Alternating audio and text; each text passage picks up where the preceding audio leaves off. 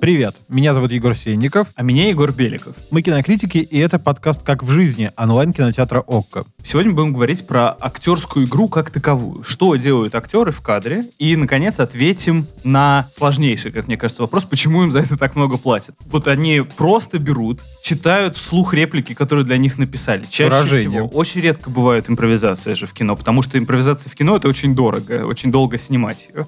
Значит, они надевают на себя костюмы, которые им выдали. Режиссер говорит им, какая у них интонация должна быть, откуда и куда они должны пройти. Ну, в целом, казалось бы, от актера здесь ничего не нужно. Хотя для зрителя в первую очередь кино ассоциируется именно с актерами. Ну, то есть, вообще мало кто знает режиссеров. Это известный факт любому киножурналисту. Реально. С актером проще. Вот он стоит в кадре, его никто не нарисовал туда, хотя иногда и рисуют, но мы об этом еще отдельно поговорим. Словом, актер — это лицо кинематографа, но в то же время он, по сути, ничего сам не делает, как кажется на обывательский взгляд. Так это или нет, Егор? Вот мы сегодня и узнаем, и у нас на самом деле в этом будет э, лучший, наверное, из возможных проводников в мир актерства. Мы пообщаемся с Максимом Сухановым, блестящим артистом и исполнителем главных ролей в фильме «Роль» Константина Лопушанского 2013 года, который и является центральным фильмом нашего э, сегодняшнего выпуска. Да, у нас вообще будет большой диалог про эту картину, потому что она во многом посвящена актерской игре в жизни. И тому, как они вообще пересекаются. Так что мы решили, что это буквально совпадает со всей идеей нашего подкаста и обрушились на фильм Константина Лопушанского своими, Своими аналитическими способностями. скажем так.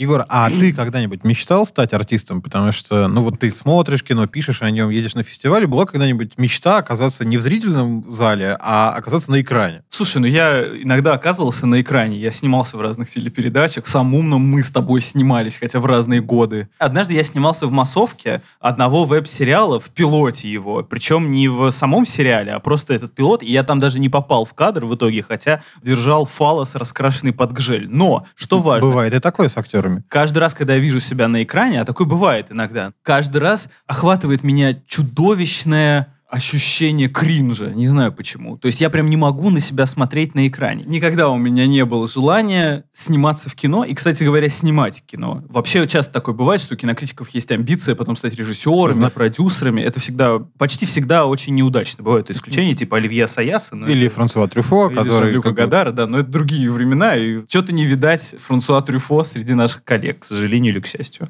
А у тебя были какие-то такие амбиции? в какой-то момент я понял, что актер это очень зависимая профессия, где ты не принадлежишь себе, и образ твой тебе не принадлежит, и ты все время как бы как такая марионетка в руках режиссеров, продюсеров, сценаристов, я не знаю, даже визажистов. И в конечном счете ты себе не принадлежишь в этой профессии. И вот мне кажется, по крайней мере, вот такое профанное мнение со стороны, что пространство для собственного высказывания в этой профессии на самом деле не так велико. И, наверное, это меня как-то всегда от этого отталкивало, отпугивало. Егор, вот скажи, откуда вообще пошли актеры? Зачем они были нужны изначально? Почему так получилось, что эта профессия возникла на свете? Такая странная и искусственная. Да, ты знаешь, мне кажется, она не такая уж и искусственная, просто по той причине, что она существует столько, сколько существует человечество. Это вот как, знаешь, э, с э, наскальными росписями в пещерах. Мы обнаруживаем их и видим, что древние люди занимались в том числе и искусством, и пытались мир как-то вокруг себя описать э, в художественной форме.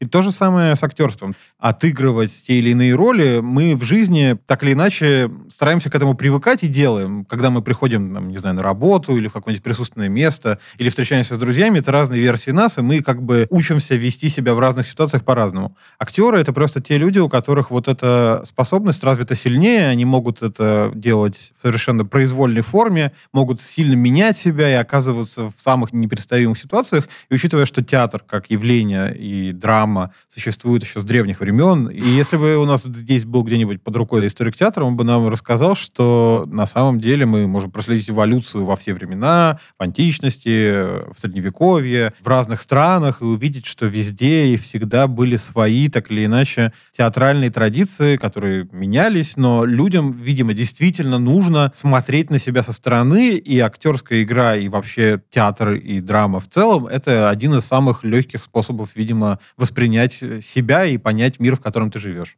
С другой стороны, в кино, например, все изначально складывалось не совсем так. Ну, то есть у люмьеров, например, люди — это не актеры сами по себе. Они чаще всего представляют из себя массовку, в крайнем случае, каких-нибудь каскадеров. Вот я помню, был такой классный фильм у люмьеров, где труппа семейная перебрасывает ногами детей своих. А, да, отличная Цирковая. картина. Да-да, замечательно. Секунд на 40. Затем, после люмьеров, и довольно быстро, кстати говоря, кино превращается в коммерческое зрелище и приобретает сюжет. В немом кино уже появляются свои актеры-звезды, потом они исчезают вместе с появлением звукового кино. Тут любопытный, кстати, кейс, да? Ну, вообще про это снят фильм «Артист», собственно говоря, да, что люди, которые, оказывается, не могут говорить в кадре, они пропадают. То есть важнее, как они выглядят и как они себя ведут, чем как они разговаривают. А потом, со временем, оказывается, что и как они разговаривают тоже важно. Немое кино — это там предание старины глубокой, а сейчас до сих пор существует это разделение на кино и на театр. Сейчас театр, по крайней мере, в России становится стартовой точкой для выпускников вузов, да и тоже и в Америке та же самая там бродвейская система. И в Англии то же самое. Ну да, они там идут во всякие эти э, театры при колледжах и при университетах, понятно. В общем, э, это стартовая площадка для тех, кто хочет сниматься в кино. Но есть и другие способы проявить себя как артист. Э, Реклама, там, музыкальные клипы. Некоторые снимаются в массовке, как я, это потолок для них. Лучше они не станут, все понятно. При этом любопытная штука, что в рекламе и клипах, казалось бы, персонажи эмоциональнее понятнее. Ну, то есть там человек, который болеет в рекламе лекарства и излечивается благодаря лекарству. Или там счастливый семенин, традиционный образ для любой рекламы, который пытается что-то продать семейной аудитории, например, еду какую-нибудь. То есть получается, что чем ближе актер к какому-то реальному образу или к образу мечты, то есть ты, например, хочешь быть таким крепким семенином, тем она лучше на тебя работает. Получается, что актеру нужно как можно более точно изображать, с одной стороны, либо человека, который существует в реальности и очень на тебя похож, либо человека, на которого ты хочешь быть похож. Вот что нам говорит мировая реклама. И как тогда быть вот с чем? Все, что мы сейчас для начала обсудили, между прочим, кстати, знаешь, типажи ведь не только в рекламе бывают, они и в кино вполне себе существуют. Мы все знаем актеров, которые регулярно играют похожие роли в разных фильмах. Есть какие-то устоявшиеся мемы вроде Шона Бина, который всегда умирает в конце фильмов, где он играет главную роль. Или то, что обычно некоторые называют британская коммуналка, когда ты бесконечно встречаешь одних и тех же британских актеров в британских сериалах, которые по кругу играют друг друга. Тогда вопрос. Вот звучит как какое-то бесконечное конвейерное производство. А в чем тогда смысл платить э, столько денег артистам? И почему это вообще так работает, что люди, которые со стороны обывателя, может быть, выполняют какую-то не самую пыльную работу, вдруг оказываются такими престижными и любимыми всеми богачами? Ну, я думаю, это потому, что мы сказали ранее. То есть э, для зрителя актер — это его полпред в фильме. Он с ним себя ассоциирует, ему сопереживает. Ну, на этом построена большая часть кино. И большая часть кино, которую нам совершенно неинтересно обсуждать, например. Который просто пытается вызывать у тебя эмоциональную реакцию. Вот там, кстати говоря, актеры лучше всего и запоминаются. Ну, как, не знаю, Вин Дизель реально считается актером до сих пор, хотя люди, ну, казалось бы, найдите у него хоть одну приличную роль, да? Но вот он продолжает быть заметным, потому что он для многих олицетворение, если не мечты, то хотя бы какого-то архетипического образа. Собственно говоря, за это им так много платят. Но есть тут еще нюанс в том, что это все-таки бизнес, и они бы не согласились за меньшие деньги, если они по-настоящему популярны. К настоящему моменту это актеры приводят в кино людей, а не режиссеры или сценаристы или визажисты, а именно то, что в этом фильме играет Леонардо Ди Каприо, поэтому на него пойдут и посмотрят. Сейчас эта система немножко меняется, я вижу, что ты хочешь меня перебить, но я предвидел это. И сегодня как будто бы режиссеры становятся чуть важнее или там концепции, сюжеты, жанры, чем непосредственно актеры. То есть э, институт селебрити немножко меняется в последние годы. Да, действительно, за это платят немало. Вот э, актриса Екатерина Волкова написала в своем инстаграме, что для начинающего актера ставка там 3-5 тысяч в день, для мегазвезды до 200 тысяч в сутки. Ну, то есть за съемочную смену это типа ну, от 8 до 16 часов, что-то такое, насколько я знаю. А вот в Голливуде я слышал, что в классическую, в золотую эпоху не доплачивали на самом деле актерам, и там действительно был конвейер, о котором ты говоришь. Можешь об этом поподробнее рассказать? Люди, которые основали Голливуд в свое время, они, на мой взгляд, такие, знаешь, чудовищные, но абсолютно гениальные люди, потому что каким-то невероятным чутьем они смогли понять, как этот бизнес должен быть устроен, и придумали его с нуля, и в том числе то, что известно как Star System, система звезд. Это реально был конвейер, в который людей некоторых включали еще с подросткового возраста, чтобы из них построить правильную звезду. Причем иногда бывали ситуации такие, что вот они нанимали перспективную актрису, и вот они год или два ее учили, как она себя должна вести, как она должна стоять перед камерой, как ей нужно краситься, как ей нужно ходить, в какие там места ей нужно ходить. В общем, они год занимались этим, а дальше они запускали ее в конвейер. Они ее запихивали в кучу фильмов, ставили к ней разных других звезд со своей студии, чтобы создать какой-то убедительный дуэт и чтобы заставить людей интересоваться ею и, конечно, следовательно, теми фильмами, в которых она снимается. И это была прям конвейерная работа. Особенно это удобно было делать студиям по той причине, что актеры у них были на коротком поводке. Это сейчас они свободные такие люди со своими агентами, они подписывают договора и контракты в зависимости от съемок, а раньше они подписывали контракт со студией лет на 7 или на 6. С одной стороны, у них был плюс в этом, они получали зарплату и жалование каждую неделю, даже если они не снимались. Но, с другой стороны, они должны были сниматься во всем том, что судья им предлагал. В общем, мне кажется, что наше отношение к знаменитостям, оно, понятно, существует всегда. Всегда есть какие-то люди, которые привлекают внимание всего общества, и это абсолютно универсальная история. Но вот с кино и кинозвездами, мне кажется, основа была заложена тогда, и мы до сих пор живем в этом мире, где лицо с экрана для нас значит очень много. У нас много с ним эмоционального соотношения, истории каких-то личных, и поэтому до сих пор мы в этом мире зачем-то продолжаем так много уделять внимания самым первым лицам фильма, и не уделять так много внимания людям, которые там монтировали эту картину, сводили звук, э, были операторами, сценаристами и так далее. Ну, их работа совсем незаметна. А у актеров есть еще и крутое оправдание того, что почему им так много платят. Давайте так это назовем. Актерская теория. Что, мол, есть такой риск. Что вообще делает актер? Да? Он перевоплощается в другого человека, настоящего или выдуманного того, которого он встречал когда-то или который был изобретен как бы из воздуха совместно актером и режиссером, да, вот он перевоплощается в него, и он в процессе этого перевоплощения может как будто превратиться в другого человека окончательно, и у него не будет пути назад, перейти какую-то черту. Вообще, если честно, я вот сейчас это описываю, звучит как штука какая-то из фантастического фильма, если честно. Ну, не может такого быть вот у меня в голове. То есть, бывают, наверное, психологические проблемы у всех. Самые страшные, связанные с работой. И это довольно жуткая штука. Ну, то есть, вот для меня психологическая травма для актера пролегает где-то здесь. Когда ты насмотрелся на какой-то ужас, который тебе нужно было сыграть. Сходу вот вспомню историю, и ты, конечно, тоже про нее слышал. Это было связано с э, фильмом «Танцующий в темноте», в котором главную роль в этом фильме Ларс фон Триер исполнила певица Бьорк. Так как она не профессиональная актриса, а вообще певица,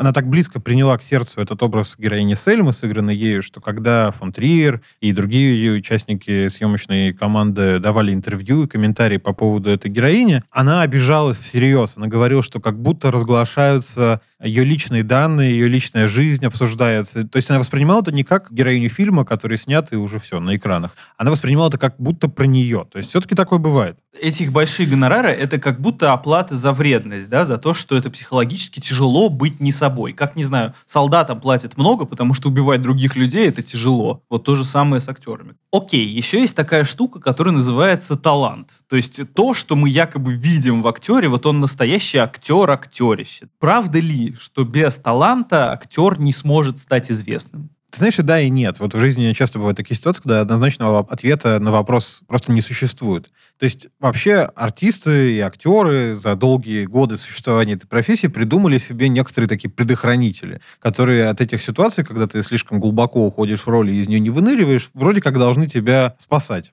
Ну, наверное, самая известная такая штука — это система Станиславского которая идейно построена так, что, в принципе, изучив ее, изучив этот метод, как его называют в Америке, как правило, потому что Ли Страсберг, драматург, который обучал педагог э, актеров в США 50-х, использовал именно этот термин. Так вот, если ты ее изучишь, то, в принципе, даже человек с самыми средними данными сможет убедительно изобразить что-то на сцене или на экране. И в каком-то смысле так и есть. В принципе, если обучиться какой-то части приемов, техник, там, не знаю, разучить э, сценическую речь и так далее, в принципе, даже самый средний человек с средними данными сможет что-то сделать на сцене. Вот вообще не согласен. Ты читал вообще Станиславского? Нет. Вот, а я читал. Там нету никаких конкретных уроков. По сути, система Станиславского — это некоторая философия, можно сказать, что очень неконкретная. Там нет никакого плана действий, что ты вот это делаешь, потом вот это делаешь, и опа, ты другой человек на сцене. Это очень похоже на искусство войны, Суньцзы. То есть э, что-то общее, нагромождение важных и полезных вещей, которые в сумме не дают тебе ничего, но, наверное, если этому долго несколько лет учиться, то, наверное, что-то и получится. Впрочем, людей, у которых не получается получается, в театральном институте, их все просто выгоняют оттуда, и все, как нам говорила Наташа Павленко в нашем другом выпуске, посвященном Оскару. Да, ты знаешь, вот ты говорил сейчас, я вспомнил великий такой роман Михаила Булгакова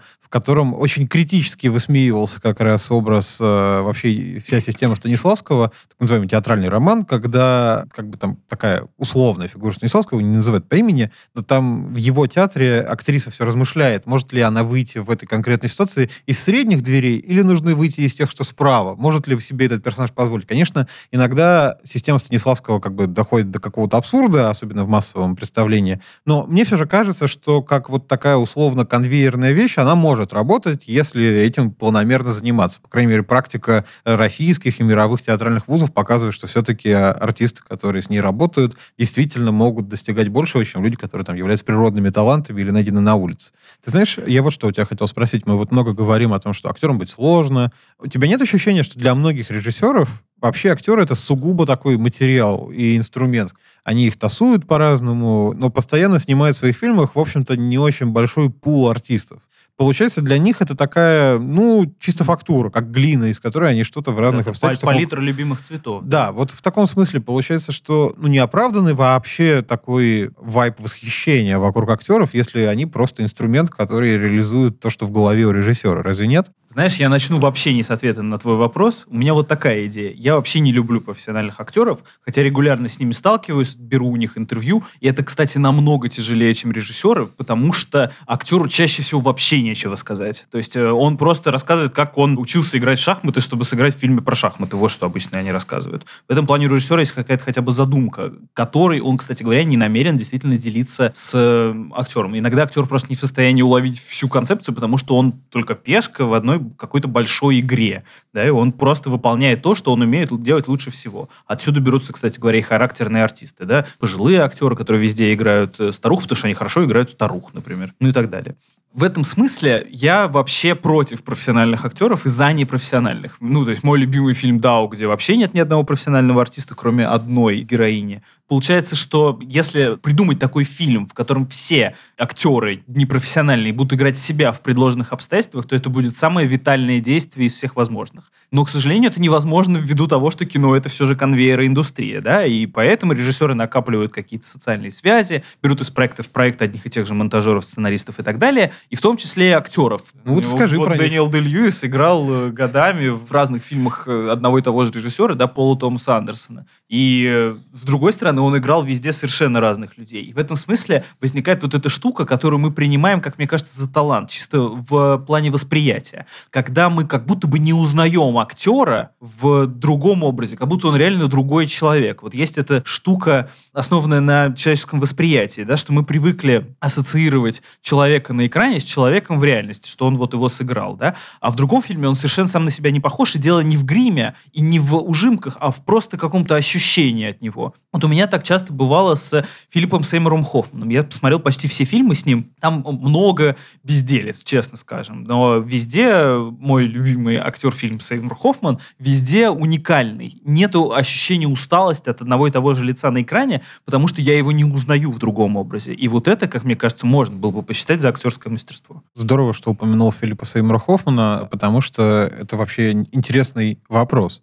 Вот с актерами много мороки. С актерами сложно. Они люди капризные и не всегда понимающие задачи, которые ставит перед собой режиссер. Им нужно платить много денег. И, в общем, как ни посмотри на эту всю ситуацию, один сплошной перерасход. И вот как раз э, с Хоффманом, который ты упомянул, была же история, что он же не закончил съемки в фильме «Голодные игры» во второй его части, и его заменили 3D-копией. Мы знаем, такие истории бывают. То же самое происходило с героиней Кэрри Фишер э, в франшизе «Звездные войны». Мы знаем историю, когда актеров удаляли по тем или иным причинам из уже снятых фильмов. Так произошло с Кевином Спейси. Вот на днях выходит «Армия мертвецов» Зака Снайдера. Там удалили персонажа целого Криса Дели, стендап-комика, которого заподозрили там в изнасилованиях. Ну, я, кстати, ни секунд не сомневаюсь, что это правда, потому что он так всегда примерно и выражался, и выглядел. И реально они подсняли фильм нового персонажа. Вот это прям дичь для меня. Прям это... придумали нового персонажа целиком. Тогда вопрос. А, может быть, нам вообще взять актеров и отменить? То есть уже технологии нам в какой-то мере позволяют удешевлять стоимость съемок, не нужны натурные съемки часто. И, в общем, на самом деле, не кажется ли тебе, что все идет к тому, что актеров просто отменят и заменить цифровыми копиями? На самом деле этот вопрос не совсем своевременен, на мой взгляд. Потому что искусственные актеры, да, они где-то там встречаются. Была история про Джеймса Дина, по-моему, да, где обещали, что с ним Его вернут фильм. обратно, Да-да-да. Написали под него сценарий, его будет играть голограмма. Я вообще не вижу в этом смысла. Это, мне кажется, просто позерство, чтобы продать получше фильм на кинорынках. Тем что они его так пока что и не сняли, да, чтобы его обсуждать. Словом, нету ни одного прецедента, в котором прям целиком важного актера или нескольких, или всех актеров в фильме заменяют на голограммы. Физический актер намного дешевле, чем его обсчитывать и рисовать в устраивающем широкий экран качестве. Вообще бывали такие случаи, когда прям целиком, как будто бы не настоящий человек играл. Вот было так в Высоцком, да, с Сергеем Безруковым. Все Но все думали... сразу догадались, кто это, потому что все-таки, несмотря на то, что Сергей Безруков голосом убедительно может изобразить Высоцкого, внешность у него все-таки достаточно характерная, чтобы его узнать всегда можно было. Но вообще, ты знаешь, я с тобой не согласен по той причине, что мне кажется, что кино — это всегда про технологии. Кино — это, наверное, самый технологичный вид искусства. Оно больше всего вбирает все современных технологий. Когда-то оно было без звука, потом звук появился, оно было без цвета, появился цвет, оно стало широкоэкранным, каким угодно, интерактивным. И, в общем, каждый год приносит какие-то перемены в мир кинематографа. И технологии — неотъемлемая его часть. Это супертехнологичная штука. Но фундаментально-то ничего не меняется. По сути, все, что делают до сих пор люди, и то, что больше всего приносит денег, люди приходят в кинозал и начинают там смотреть горизонтальный фильм. Окей, есть куча вертикальных фильмов. Мы есть знаем таких режиссеров, да. Да, есть, э, не знаю, VR, который, кстати говоря, много лет считается главным главной новинкой, значит, мы сейчас все будем смотреть только в шлемах, и этого не происходит. Просто этого не случается. Мне как раз кажется, что в конечном счете кино и придет к тому, что актеры будут просто не нужны. Ведь, по сути, это театр, доведенный до предела. Театр, в котором ты можешь поставить все, что угодно. И, конечно, люди в этом смысле только ограничители.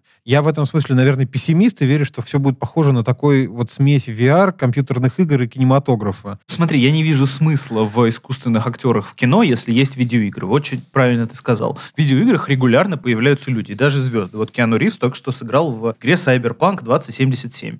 Зачем э, кино эволюционировать дальше в видеоигру, если уже есть видеоигры? Кажется, что кино в какой-то момент останется вот в этом пределе, в закутке элитарного искусства, как сегодня это происходит, кажется, с кинопрокатом, да, и люди и ходят... с театром уже давно произошло, да, например. Да, да, да. Вот, собственно, кинотеатр пойдет вслед за театром, и действительно там останутся и живые люди, и живые представления, и живые показы. И живые актеры. Да, а вот в видеоиграх уже никогда не будет, потому что нет смысла делать видеоигры, где все снято на видео. Это дороже, чем нарисовать. Мне кажется, нас рассудит история, а мы с тобой все-таки не футурологи, и у нас нет машины времени. Как... Ну вот что важно сказать. Мы за живых людей все-таки. Глобально, я, я да. за гуманизм в этом смысле. Так или иначе, вот это все возможные перемены будущего нас сейчас не очень интересуют. Мы скорее сейчас посмотрим с тобой в прошлое, потому что нам нужно с тобой обсудить замечательный фильм Константина Лопушанского «Роль» 2013 года. Что ты о нем думаешь? Я думаю, что вы такого похожего даже не видели. Может быть, видели только в творчестве Александра Сакурова, и то у него там всегда намного сложнее, а тут четкий цельный сюжет. Конкретно понятно, что происходит. Это история артиста, который живет э, в Выборге, который тогда является городом Финляндии, в 20-е годы прошлого века. И он, с одной стороны, часто вспоминает и возвращается мыслями к тому случаю, который он пережил во время гражданской войны в России, когда он встретил краскома такой же внешности, как у него. И в какой-то момент эта идея накладывается на его постоянные размышления о современной актерской игре, и он приходит к решению, что для того, чтобы достичь пика актерского мастерства, он должен реально отправиться в Советскую Россию, в Петроград, и сыграть в жизни этого пропавшего, умершего когда-то краскома. Что он и делает? Он нелегально пересекает границу, оказывается в Петрограде, всюду говорит, что у него амнезия, но он вот тот краском, и мы следим за вот этой то ли ролью, то ли безумием в жизни и с ужасом думаем, что будет дальше. Нет, вот тут... вкратце о чем фильм. Слушай, ну тут есть и прагматика, да, в его мотивации, что он э, хочет пожить иной жизнью намного лучше, чем она у него есть, да, у провинциального актера в Выборге, да, который на тот момент э, не принадлежал Советской России, Советскому Союзу, а был в территории Финляндии. И вот э, стать человеком, с которым считаются, которого знают и которого помнят. А он, кстати говоря, никого не помнит. Это очень важный нюанс, да, что у актера актера в роли, как бы хорошо он тщательно ее не проработал, на самом деле нет никаких воспоминаний о том, что пережил тот человек, которого он играет. Но парадоксальным образом в фильме «Роль» это всех устраивает. наоборот. То есть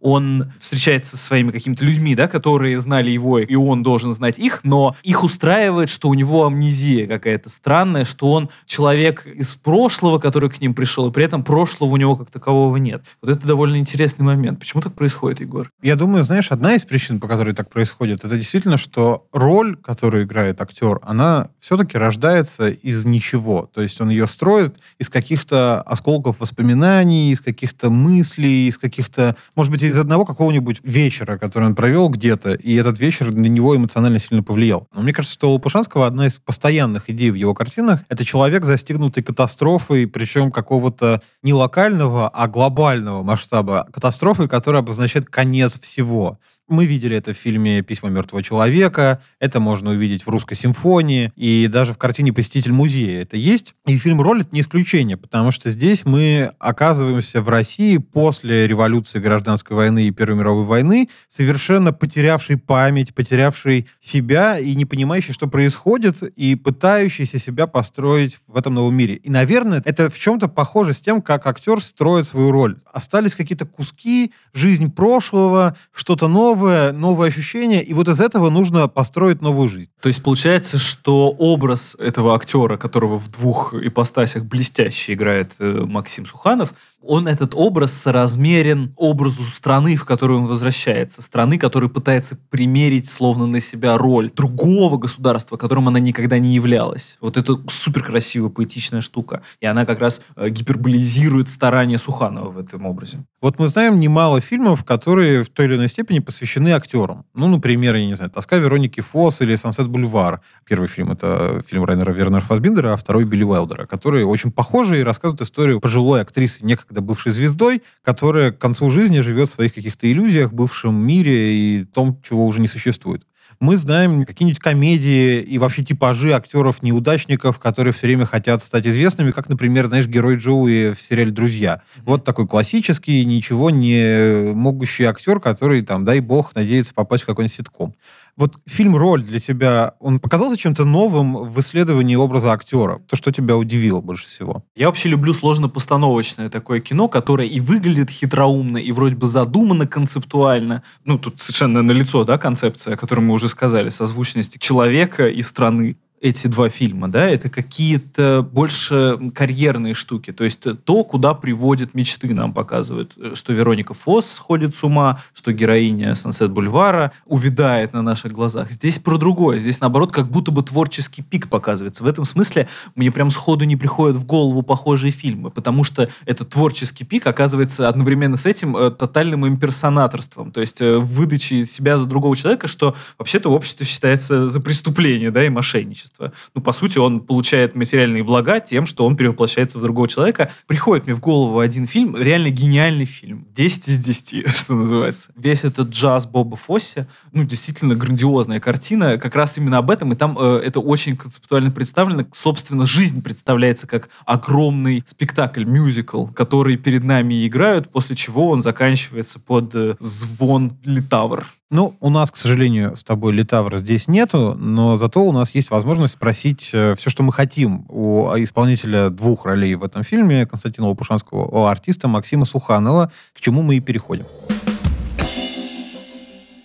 Здравствуйте, Максим. Здравствуйте. Вы знаете, часто бывает такая история, актеры совершенно разные говорят, что они стали актерами случайно. Насколько это вообще характерная действительно история, и насколько она вот для вас лично релевантна? Я всю жизнь занимался музыкой, в основном роком. Это были 70-е годы. И я, в общем, мечтал всегда, что у меня будет группа. Какое-то время даже она была. И я продолжу заниматься музыкой. Плюс, может быть, я поступлю на вокальное отделение. Но на вокальное отделение я не поступил, в то же время дед мой играл у Мерхольда театре, а бабушка, она тоже была актрисой, училась в училище при театре Мерхольда, вот там они и познакомились. Поэтому я очень много слышал о Мерхольде от бабушки, но актером я становиться не собирался. К концу школы у меня было представление довольно-таки наивное, но очень уверенное. Я должен был точно пойти работать куда-то или учиться, а потом работать куда-то, где будет ненормированный рабочий день, где я буду сам принадлежать сам себе, выучив с бабушкой программу, которую она мне подобрала, я вскочил в последний вагон в Щукинское училище. Ну и здесь вот все раз и поменялось, скажем так. Странная штука, да, что вроде бы это не ремесло, чтобы сохранить какой-то производственный секрет и завещать его наследникам, да? Почему тогда э, из актеров получается династия? Во-первых, очень соблазнительно в фантазиях эта профессия. Потом, думаю, что в детстве и в юношестве ощущение, что ты можешь точно так же и даже, может быть, лучше. И, в общем, это все очень легко. Если родители не занимаются еще какими-то ну, наклонностями или поползновениями в какую-то другую сторону детьми, то им остается, в общем, довольно-таки узкая дорога. Они идут вот как бы в эту династию, понимаете? Но, как вы сами знаете, эти династии, хотя и возникают, но с э, совершенно разным результатом. Дети далеко не всегда способны продолжить парадоксы и таланты своих родителей. А какие-то, наоборот, действительно расцветают может быть, из-за нехватки времени у родителей или из-за неспособности еще что-то предложить, они автоматически втягивают в эту атмосферу своих детей, которая так или иначе, она, конечно, нравится. Вот, допустим, моя дочь старшая, она захотела, как мне казалось, очень уверенно идти и быть актрисой. А младшая дочь с самого начала, несмотря на то, что даже у нее был опыт, я ее втянул сыграть эпизодическую роль в фильме, ей совершенно это чуждо. У большинства складывается ощущение, что на самом деле актерство суть не очень сложная штука. Сценарий тебе уже написали, кого ты играешь, придумали, костюмы сшили, и главное тебе с выражением произнести текст. Но если обывательски на это смотреть, эти люди наверняка захотели бы вам задать вопрос, а в чем вообще сложность тогда быть актером? Трудности и сложности, которые возникают, они, конечно же, в конце концов приносят удовольствие, даже если ты сам их себе начинаешь создавать. Не трудность пытки, а это трудность преодоления и желание сделать что-то новое, свое собственное, лучше какое-то парадоксальное, в общем, то, чего еще не было можем перечислять вещи, которые будут составлять сложности по этому пути, связанные с дисциплиной, которой должен актер обязательно обладать. Он должен заниматься собой в смысле своего собственного развития и любопытства того, что происходит в мире или когда-то происходило. Мне кажется, что фильтр, который должен иметь актер, фильтр отбора работ, в которых ему нужно быть занятым и в которых ни в коем случае не надо быть занятым. Компания людей, с которыми нужно иметь дело, полезно, интересно, талантливо и с которыми ни в коем случае нельзя садиться в одну лодку. Вот это все требует большой тренировки, потому что соблазнов, конечно же, очень много начиная с финансовых соблазнов, кончая соблазнами то, что тебя часто будут показывать, допустим, по телевизору или приглашать куда-то, ты все время будешь на слуху, на виду. Вот эти соблазны, как мне кажется, могут разрушать все то ну, интересное, что может быть э, в этом человеке. А есть же еще какая-то сложность в том, чтобы перевоплощать себя, перевоплощаться таким образом в некого другого человека, которым ты не являешься. Вот в этом-то как раз именно та сложность, которая, как я считаю, мы можем назвать интересной и э, от которой ты в конце концов получаешь удовольствие. Перевоплощение именно связанное с психофизикой актера, который соединяет ее с психофизикой персонажа, как он его чувствует. И вот здесь, конечно, все зависит от того режиссера, который будет являться посторонним глазом для создания этого образа в том мире, который создает режиссер. Все-таки актер идет за режиссером.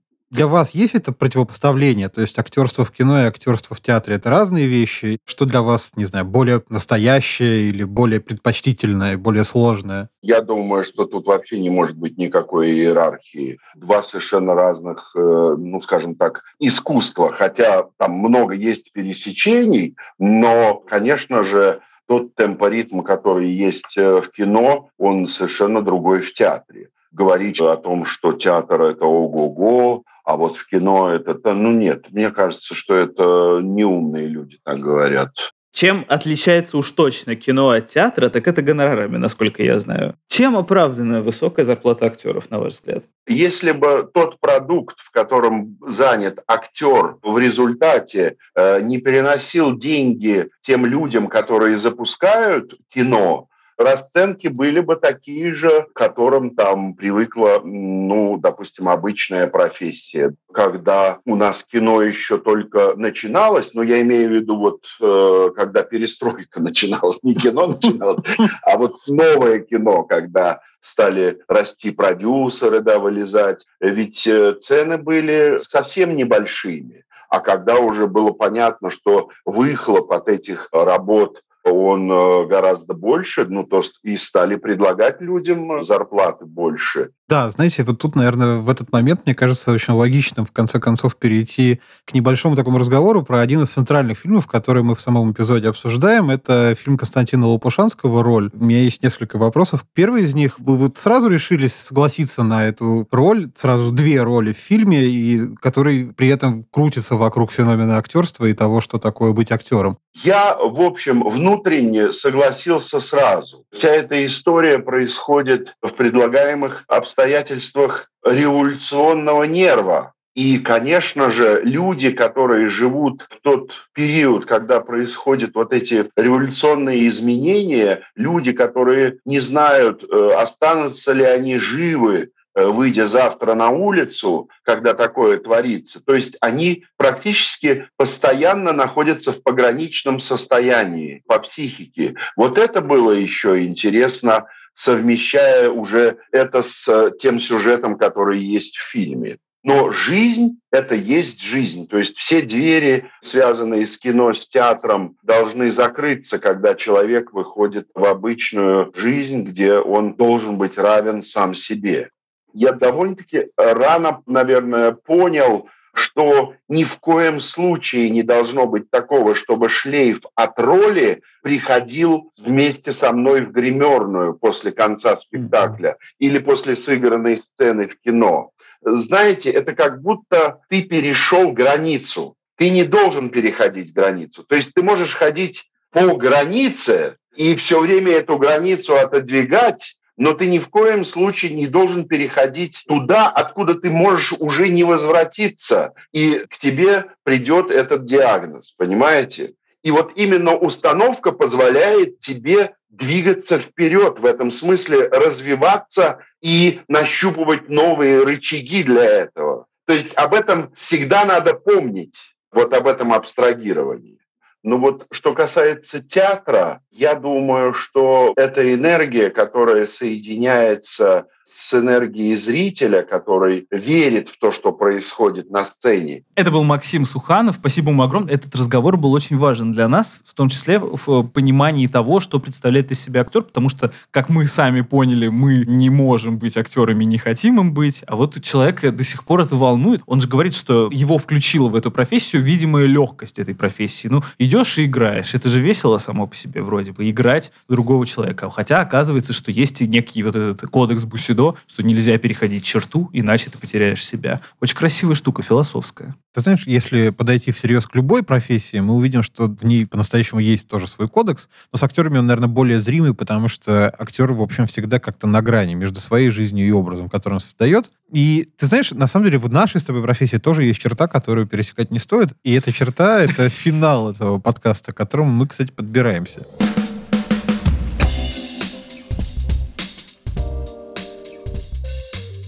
Мы обсудили, каково это перевоплощаться в другого человека, не теряя в итоге себя. Ну, хотелось бы, во всяком случае, не терять при этом в итоге себя.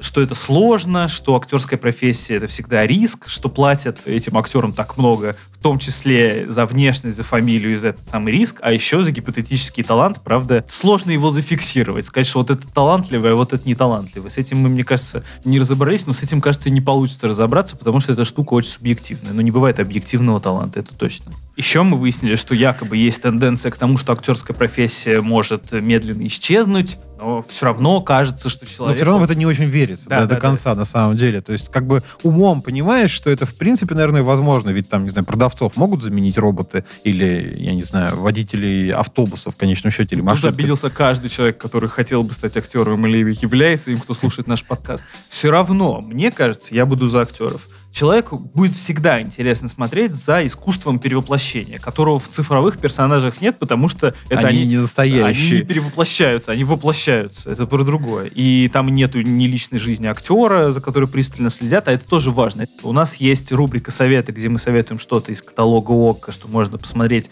дополнительно к нашему разговору. Такое самостоятельная работа на дом. Что у тебя, Егор? Ну, у меня сегодня такой, знаешь, э, хит-блокбастер. Замечательная комедия э, Сидни Полка под названием «Тутси». Это фильм, в котором главную роль играет блестящий артист Дастин Хоффман. Он играет актера, который слишком неуживчивый и слишком такой педантично-перфекционистский. Из-за этого у него проблемы с тем, чтобы найти работу. То он не захочет помидоры играть так, как ему на съемках рекламного ролика скажут, то он еще заортачится, поссорится с агентом, и в какой-то момент он приходит к мысли, что единственный способ для него спасти свою карьеру и доказать всем, что он настоящий артист, это сыграть женщину, переодеться в нее, стать как бы женщиной-актрисой. И вот как-то так выходит, что именно в этом образе, в двойном перевоплощении, опять же, он оказывается невероятно а, убедителен, соразмерен себе, харизматичен и, в общем, привлекает всеобщее внимание. Мне кажется, это блестящая совершенно картина именно по той причине, что она рассказывает о вот этой стороне актерства, которая начинается в тот момент, когда тебе не звонят. Вот мы все говорили об актерах, которые чувствуют себя хорошо, им много платят,